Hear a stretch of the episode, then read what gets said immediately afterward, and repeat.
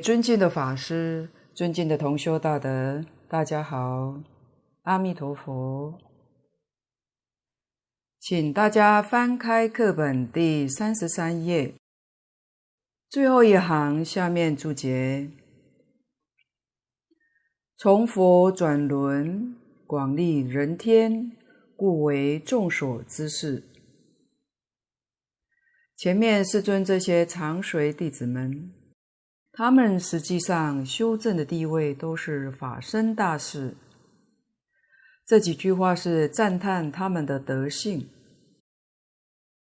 转轮就是佛法里面常讲的转法轮。轮是个比喻，在一切物品当中，轮实在是有相当圆满的象征，所以佛法里。常常使用轮来做标志，或者用莲花，或者用万字。这是佛教的标志最常见的三种。万字是表吉祥的意思，莲花是表清净的意思，出污泥而不染。轮是表圆满的意思。佛说法，它所依据的是真理，用现代话讲叫真理。在佛法里面讲的是诸法实相，这是一切法的真相。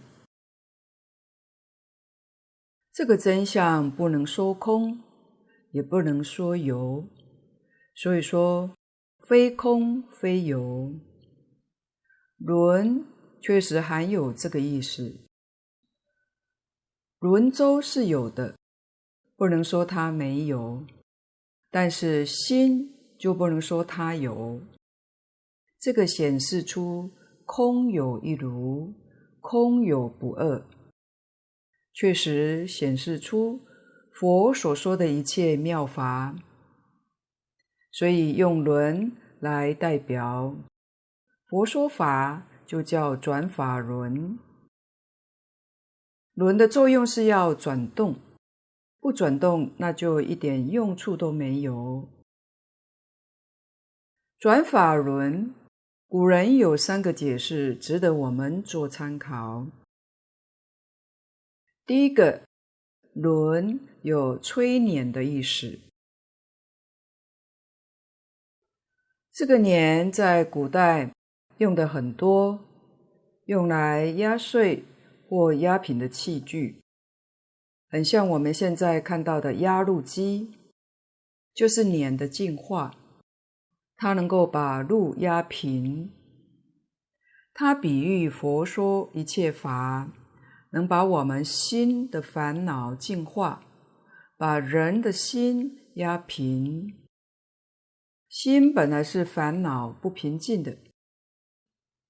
一听到佛法，心就平静了，所以有催眠的意思。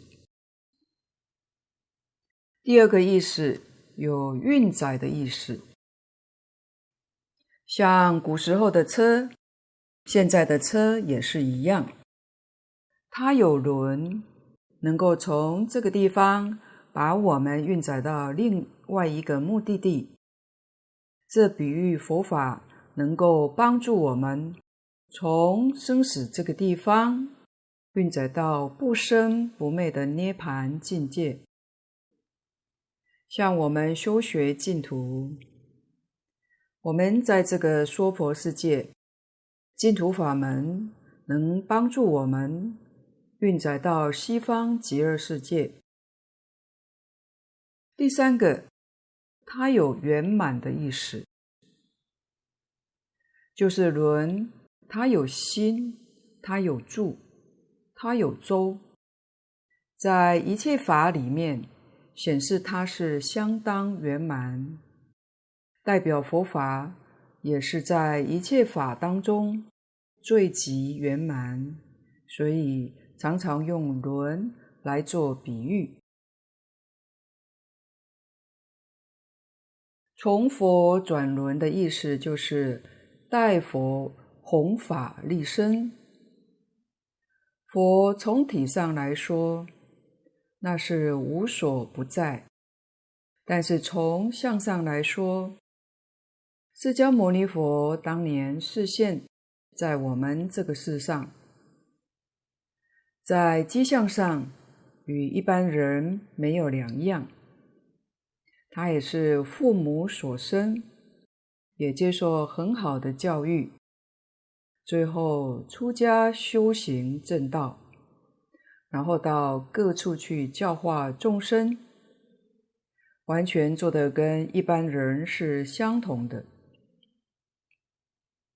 在机相上，像我们一般人就不能够分身，只能在一个地方讲学、教授、传授佛法。许多地方都需要佛去讲经说法，怎么办呢？佛底下有许多大弟子，这些弟子们在德性、学问、修养上都有相当的成就，因此可以在一个地区代佛说法、立身，这就叫从佛转轮。广利人天，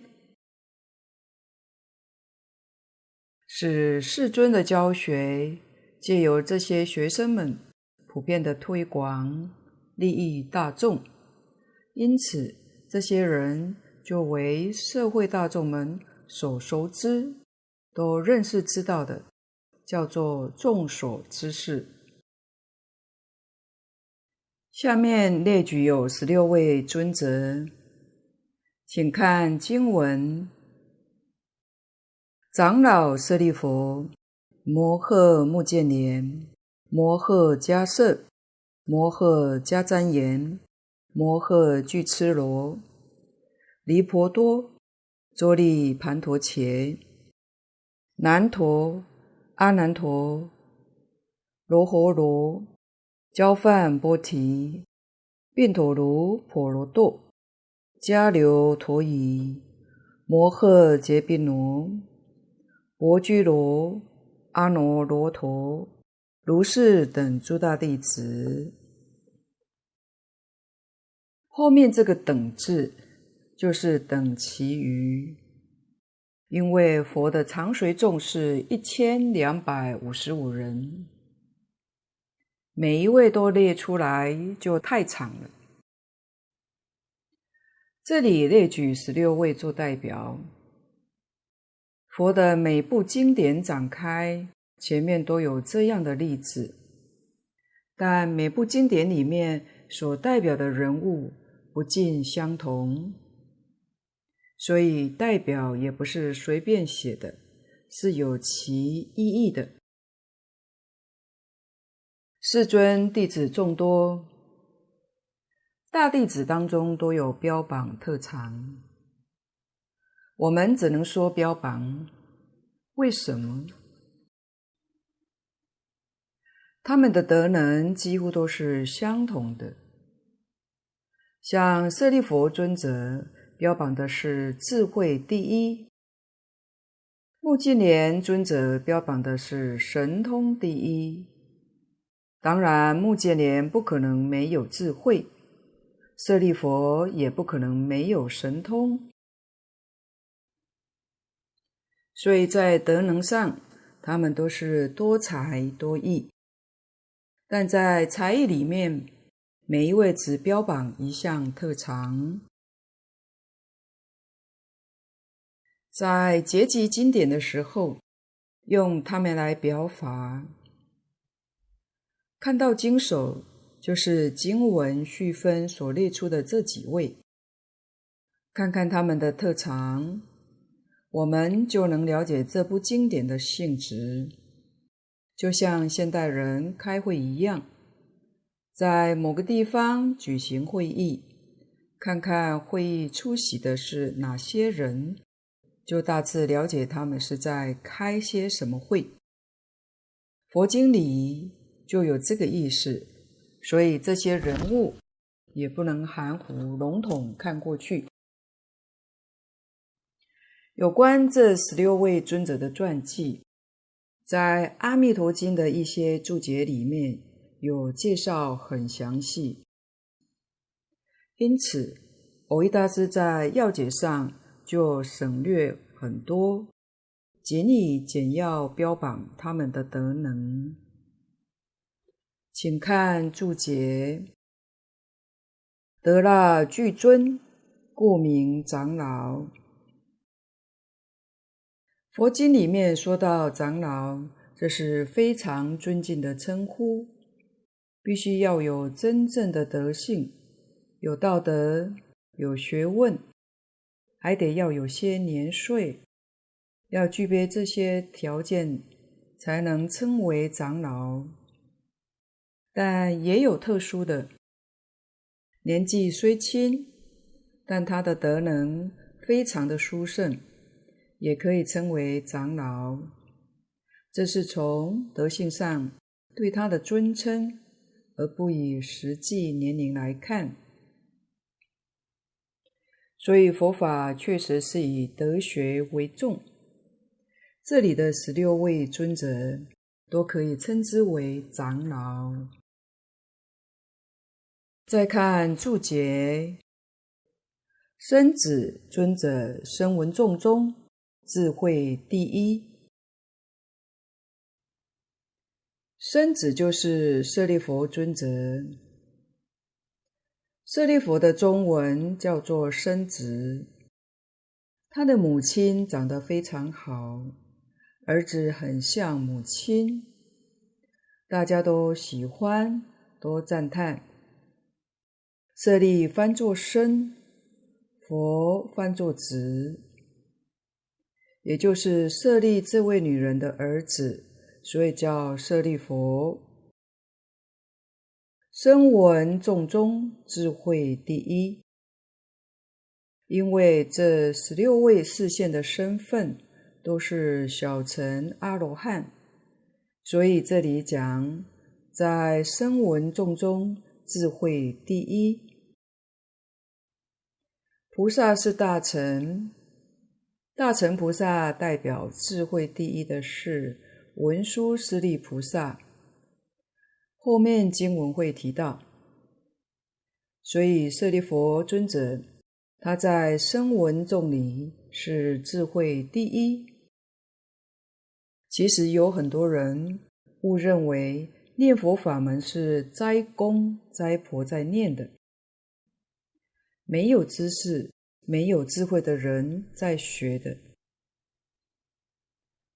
有知识、有智慧者，应当学禅、学相宗、学性宗等这些大经大论。但是这里就告诉我们，若是说有智慧，你的智慧能跟舍利弗尊者比吗？舍利弗尊者选择念佛法门，就把对于智慧、才能那种自负、贡高我慢给降服下来。这里有这个意思在。目连尊者神通第一，神通用现代话来说，接近高科技，所以科技技术方面。目犍连尊者是专家，表学科学技术的人也念阿弥陀佛，求生西方。引光尊者身有金光，传佛心印为初祖，佛陀恨第一。第三位是摩诃迦叶，摩诃是大的意思。同前面的大比丘、大阿罗汉的冠上尊称，在中国的禅宗可以说是佛门很大的一个宗派。释迦牟尼佛传给迦叶尊者，所以迦叶是禅宗第一代祖师。迦叶传阿难。阿难尊者是二祖，这样代代相传，传到达摩是第二十八代。达摩祖师把禅宗再传到中国来，所以在中国，达摩是第一代祖师。六传到慧能，慧能大师才真正把禅宗发扬光大，影响到整个中国的佛教。此后，无论哪一宗派与禅都脱不了关系。当然，念佛法门也不例外，可见得它的影响力非常的大。到了第八代，也就是慧能大师的徒孙马祖道一和尚、百丈大师，提倡丛林制度。丛林是他们两位提倡建立的。从前修行是各自修行的。丛林则是提倡集体共修，也就是说，正式成为学校。丛林制度类似现代的佛教大学。过去佛教的传承都像是办私塾一样，一个老师教几位学生，没有特别的制度。但是丛林建立之后，就制度化了，演变成学校模式，这是中国佛教的特色。在此地，我们看到禅宗第一代祖师迦叶尊者，也在弥陀会上说明禅如果不修净土，单靠禅要想成就，是很难的，所以中国许多禅宗祖师晚年专修净土念佛往生的人是很多的。迦叶尊者也是非常清高的苦行僧，在苦行里面他是第一，也叫陀陀恨第一。陀陀恨就是清高的苦行。第四位是摩诃迦旃延，看注解，文士尊者，婆罗门种，论义第一。婆罗门在印度四姓阶级里面是最高级的。这位文士尊者，他出生于贵族。他的特长是议论，用现代话来说，是一位评论家，非常有智慧，也很有辩才。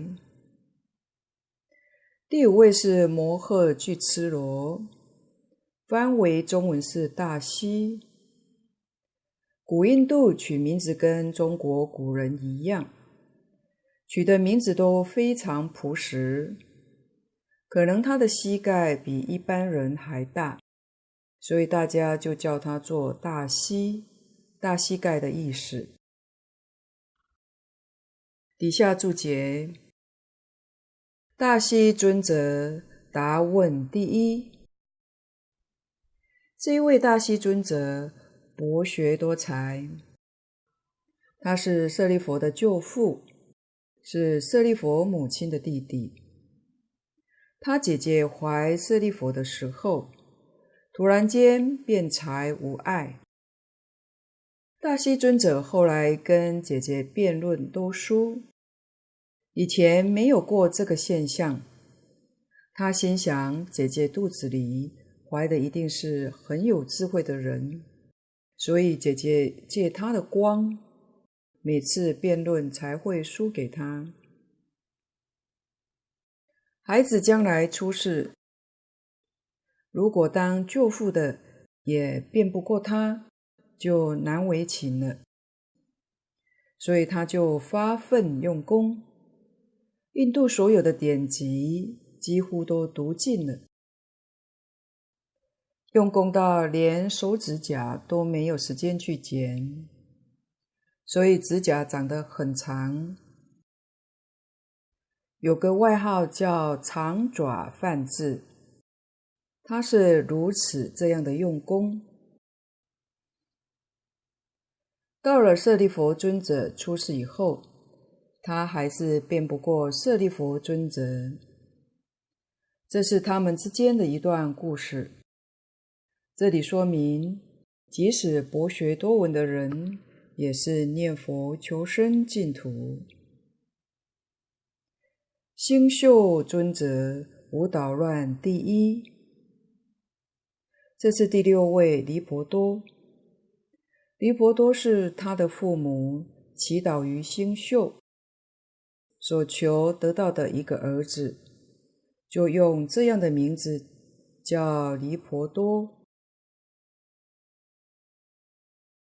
这一位代表的是正觉不明，就是我们常讲的觉而不明。第七位是坐立盘陀伽。请看注解：即道尊者因根顿仅持一记，辩才无尽，亦持第一。这位是困学成功的，他有一位哥哥，天资聪明，而且很早就跟释迦牟尼佛出家修行。也已经得到很高的成就。后来，寂道尊者长大，也想跟着哥哥出家，可是他的禀赋很钝，很愚，记性特别差。他时常把衣服穿倒，鞋子穿反，要他去拿经书，拿来却是木鱼。哥哥也教他四句偈，他学了三个月，就是多学不会。由于他时常受到辱骂，有一天哥哥忍不住对他说了：“你还是回去吧，出家你就没份了。”他听到不能出家，哭得很难过。被释迦牟尼佛听到了。对他很慈悲地说：“以后由我来亲自教你。”第一次上课，世尊拿了一把扫帚，问他说：“你知道这叫什么东西吗？”他紧张的说不出来这是扫帚，世尊就教他这叫做扫帚。他念的少。下面的轴忘记了，念了轴上面的勺又不记得了，他愚钝到这个样子。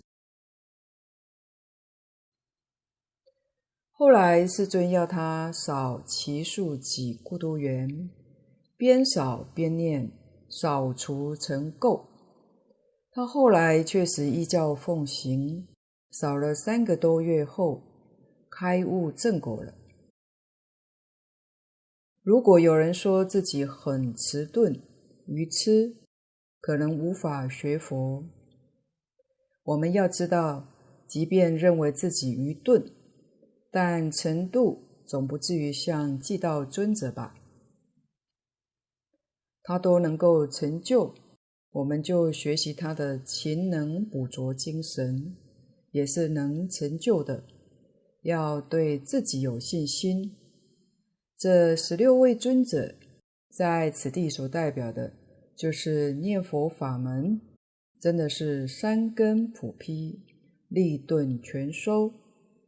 不管是什么样的根性，只要愿意修学这个法门，都能够圆满成就的。寂道尊者开悟之后。辩才无碍，释迦牟尼佛派他到处代佛说法，后来也非常受人欢迎。佛就把他的因果说出来。这位尊者前世是一位三藏法师，但是他说法总是令法，怕别人超越自己，所以这一世得到愚痴的果报，就是这么个原因。所以有人要问我们问题，心量一定要大。千万不要留一手吝啬教对方，能热心教导助人，一定越教越开智慧，这是依因果律而来的。济道尊者幸亏遇到佛，这是缘好，遇到了真正的善知识。要不是遇到佛，那他真的就是一生愚痴。也不会开悟，所以佛告诉我们：令财会得贫穷的果报，令法会得愚痴的果报。少慈悲心，例如杀害众生、凌辱众生，得的是短命、残疾的果报，因果是丝毫不爽。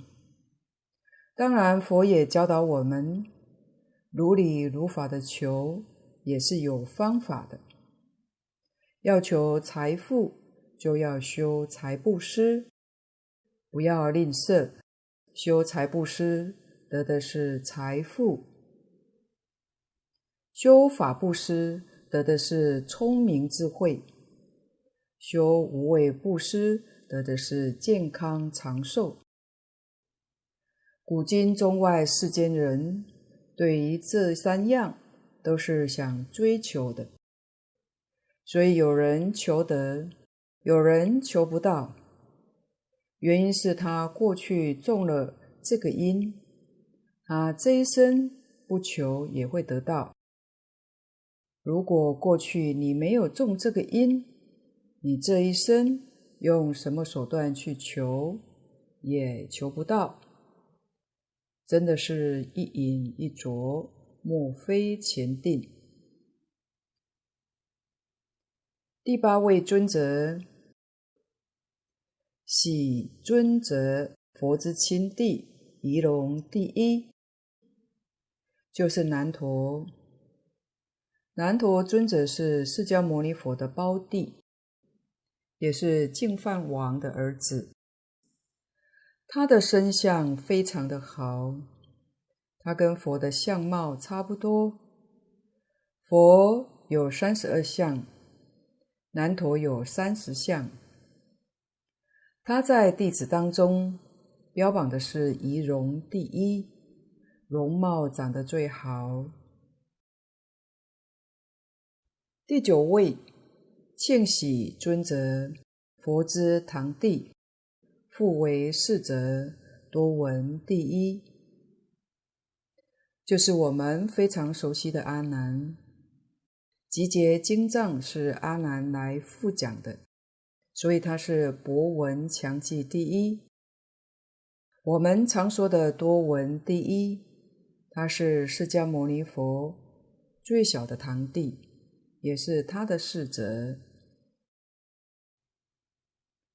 第十位。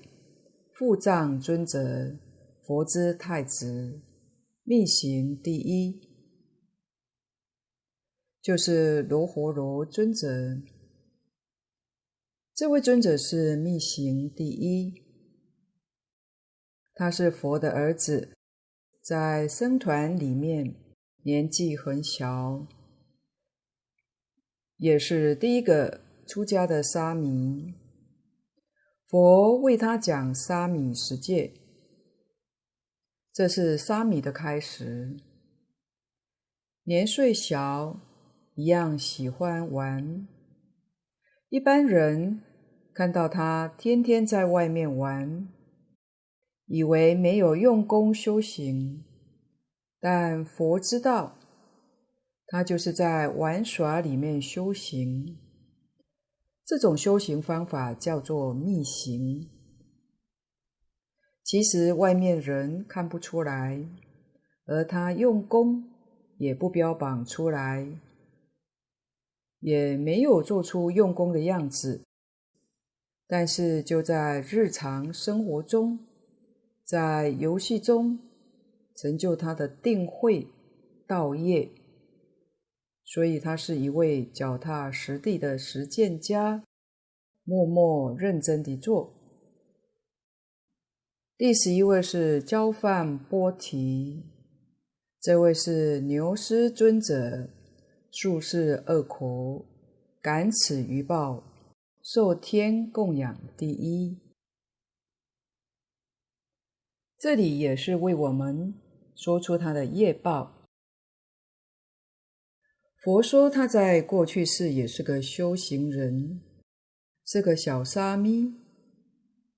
有一次看到老比丘在诵经，就嘲笑这位老比丘诵经像老牛吃草一样。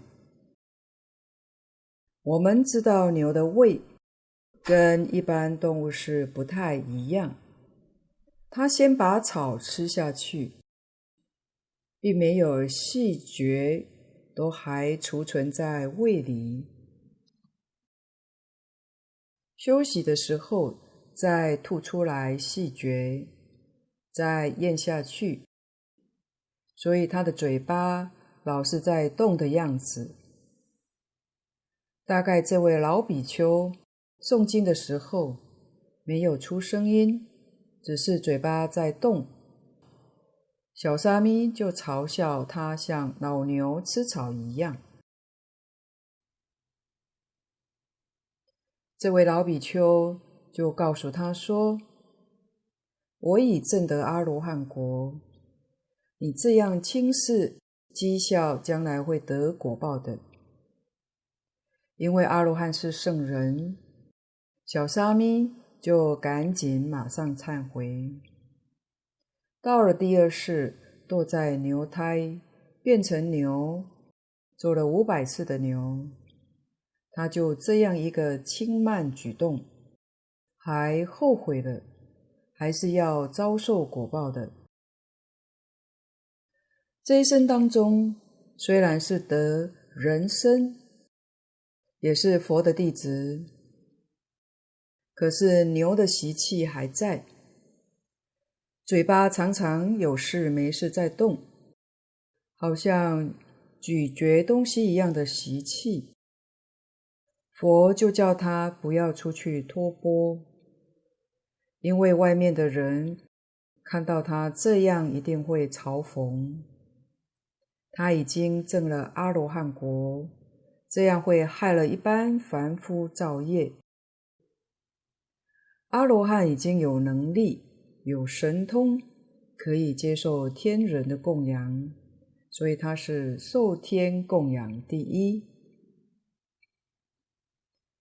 天人有天眼，一看晓得他是位阿罗汉，是位圣人，不会讥笑他。凡夫没有智慧。看到这样子，一定会取笑他的。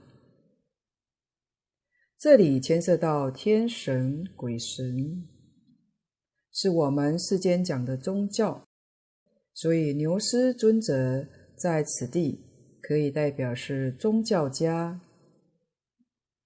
一般的宗教都是以天堂为归宿，天人也要学佛。也应当念佛求生净土，他表这个法。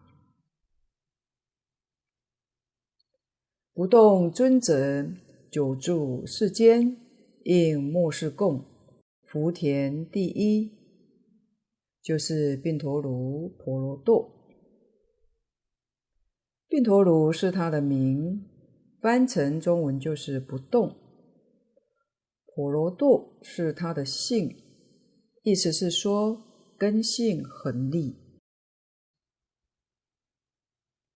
这位当年在僧团里面喜欢显露神通，神通是很容易招摇惑众的。释迦牟尼佛知道了，教训了他，给他惩罚。怎么惩罚呢？就是不许他入昧，叫他常住世间，给后人种福田。所以后人灾生，他就来应供。这位尊者现在还在世间，他没有昧度，释迦牟尼佛不许他昧度，让他常住在世间。释迦牟尼佛到今天，按照中国记载，是有三千多年了。不动尊者也有三千多岁了，他也不会暴露身份，因为他能变化，也是长生不老，所以没有人可以认出他。但他确实还在人间。应末法时期大众供养，是为人天福田，能够供养阿罗汉是很有福报的。说到并陀卢尊者，有一次墨学在一处精舍做供生，问这里总共有几位出家比丘尼？智客师教导墨学说：“全体僧人之外，都要再加上一位。”末学立刻就想到是供宾陀卢尊者的意思。这里的精舍目前有三十六位出家尼师，隐藏在山上，严持戒律，专求净土。为什么说隐藏呢？因为不广告，没招牌，没有任何路标指引。我们都已经去过好几次了，可是每一次都还是要迷路一下才会到达。因为他们认真修持，又很低调，所以就暂时不说出金色的名称。广钦老和尚往生之前，给现在金色的两位领众比丘尼法师出了一个大考题：不得攀缘，不化缘，二十年内不得广开山门，才同意他们自己出去用功修行。大家知道，广老在台湾有三个道场。是对外接众，但是很多人不知道这里的精舍也是广老法脉传承。两位领众师父是当年广老的侍者，广老往生之后，他们才出去自力用功，到现在也三十年了。末学有一回问了二师父。大家昵称的大师父和二师父，广老的条件，你们两位都做到了，那以后会不会改变呢？二师父笑笑回答莫学说：“大家觉得这样方式很好，想持续下去。金色因为不化缘、不攀缘，又不广开山门。”是这样艰苦撑过来，点点滴滴，省吃俭用。两位领众老法师，因为有盖承天寺的经验经历，目前的金色大殿是他们自己开垦规划盖的，但盖了整整十三年，还没有完全好。莫学第一次看到的时候，算大致底定，盖得很庄严。看到一群尼师们身上的工作便服，每一位几乎破到不能再破，补了又补。这在台湾其他寺庙道场看不到啊。观察到他们戒律相当严谨。每天也有好几支香用功，不曾间断，真的不容易。台湾真有福，除了敬老赞叹国宝级的果清律师领着一批法师持剑念佛之外，还有这一处，就是这两位比丘尼所带领三十几位女众法师，他们是道正法师的同门师兄弟。两位领众法师现年七十多岁，就是道正法师口中的剃度恩师。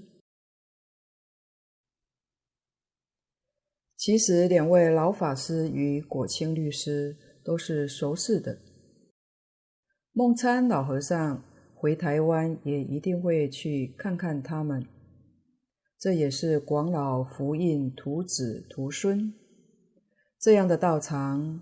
末学认为，宾陀卢尊者会来应供照顾的。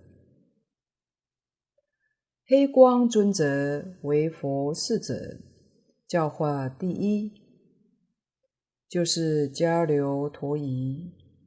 他的教学方法非常好，常代佛教化众生。他是个道道地地的教育家，所以称他为教化第一。第十四位房秀尊者，指星宿第一，这是杰宾罗。他是父母祈祷房秀，秀是星宿，是祈祷星宿求得的一个儿子。这位他通达天文，所以在僧团里面称他为知星宿第一。用现代话来说，他是位天文学家。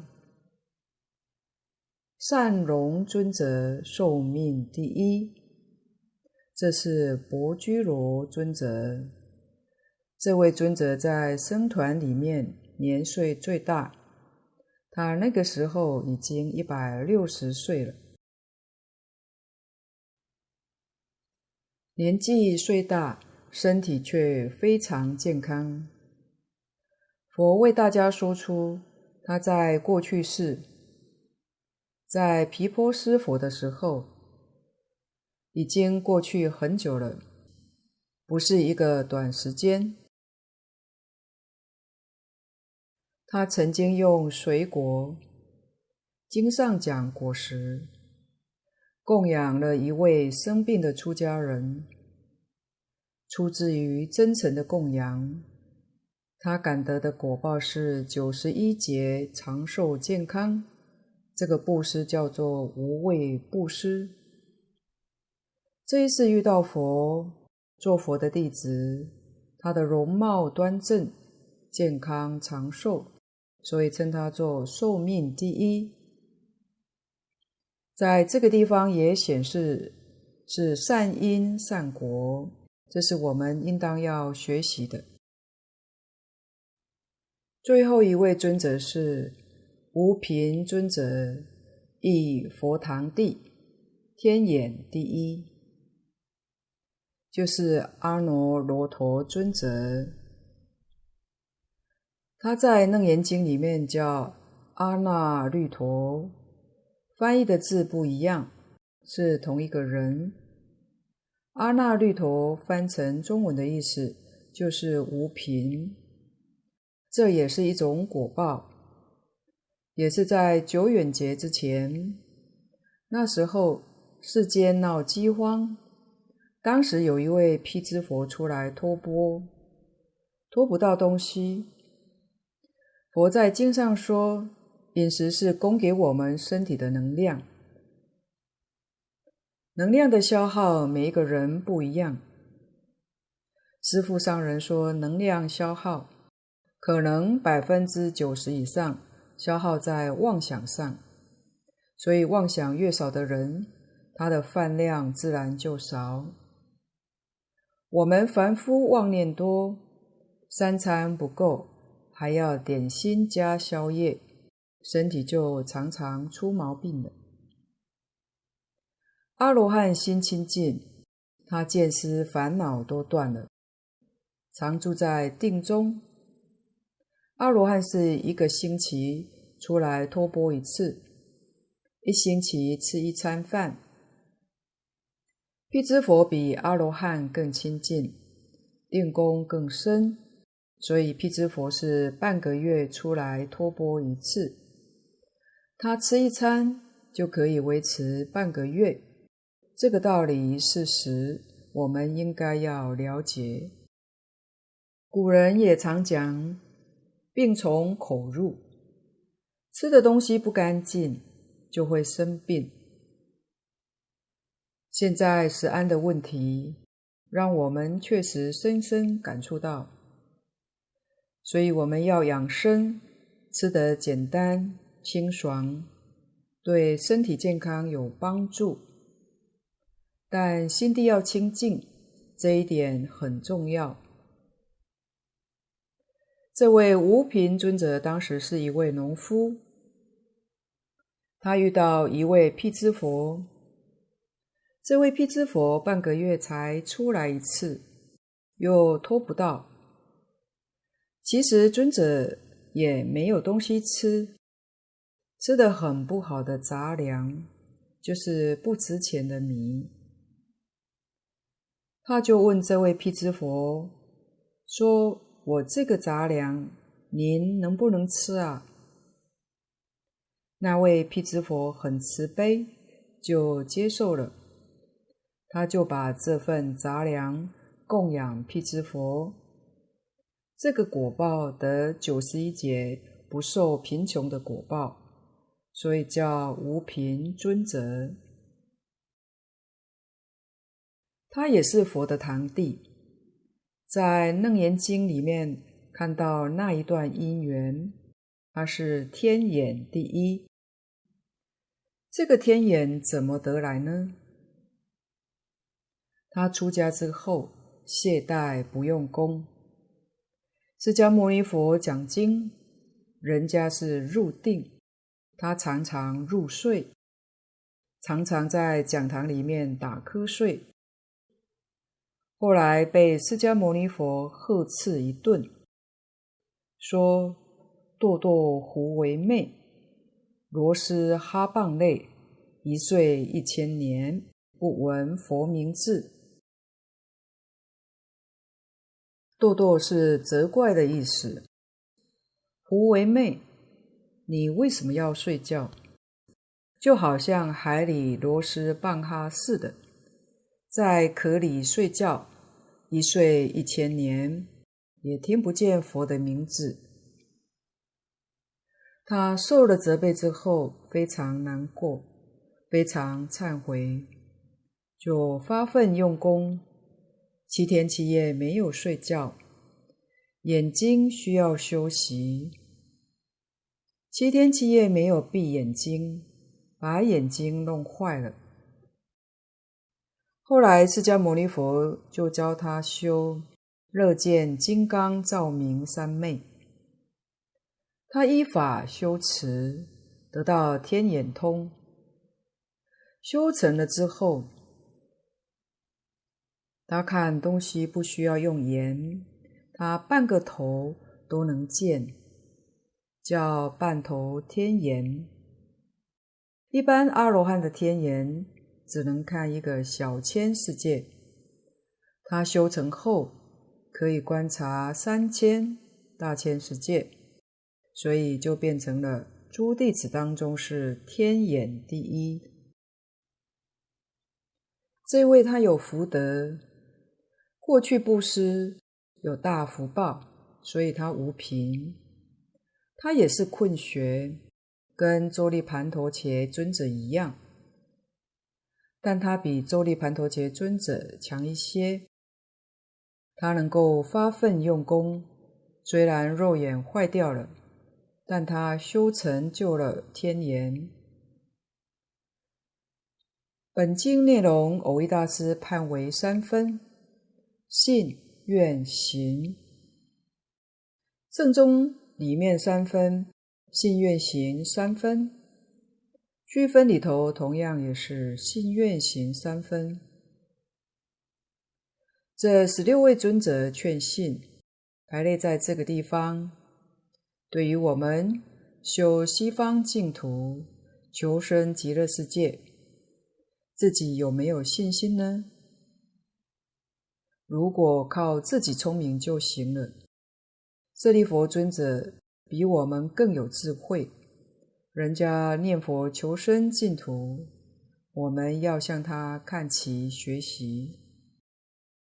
如果说愚钝，与周利盘陀伽尊者比，你会比他强多了。他都能成功，你为什么不能成功？所以这十六位尊者所代表的是各种不同的才能才艺，修学这个法门都能够圆满成就，足以激发我们发愿求生的信心。这十六位尊者是劝信，如是等诸大弟子。经文上的这个等，是其余没有类名的常随大众。看注解，此等常随众，本法身大士，是作声闻，为影响众。前面说过了。这一千两百五十五人都是法身大士视现做佛的弟子，来帮助佛教化众生。形式上，一切经中，他们做当机人，做发起的人，而实际，他们真正都是属于影响众，来影响我们，使我们对佛起恭敬心。对道业增强信心、愿心，他们是以身作则，都是我们学习的好榜样。这是十六位尊者在此地表的意义。经文净土摄受功德，得第一义悉檀之意，增道损身，自敬佛土，复名当机众疑。这几句话说得非常好。什么叫做增道损身呢？这句话特别是赞叹净土法门。由此可知，这些人一生跟着释迦牟尼佛，实际上他们都是专修净土的。在其他法会里面，佛说一切大小乘经论，他们都参加。他们是影响众，在念佛法门，他们是当机众。这些人才是真信、真愿、真正依教奉行。因为法身大士，他们的知见纯正，不像我们听了还半信半疑。他们对于理论、事实、方法、境界，都彻底明白，所以悟唯心净土，见自性弥陀，哪里还会有怀疑呢？所以说自净佛土，这是破一品无明，增一分法身，法身逐渐在增长，这叫增道，损身。身是六道轮回里面的生死，逐渐没有了。我们常讲的了生死，了断六道的生死轮回，更进一步也了断三界之外的变异生死。如果不往生极乐世界，从阿罗汉到菩萨到成佛，虽然没有分段生死。还有变异生死的苦，升到西方极乐世界，两种生死都没有了，真正得到无量寿。所以他们是致敬佛土，是念佛法门的当机众。佛一说这个法门，他们没有丝毫的怀疑，依教奉行，这就是本宗的当机众。那他们这些人现在在哪里呢？通通在极乐世界。我们要是升到极乐世界，即使下下品往生，到了那里，这些人通通都可以见到。今天的分享报告先到此地，若有不妥之处，恳请诸位大德同修不吝指教。谢谢大家，感恩阿弥陀佛。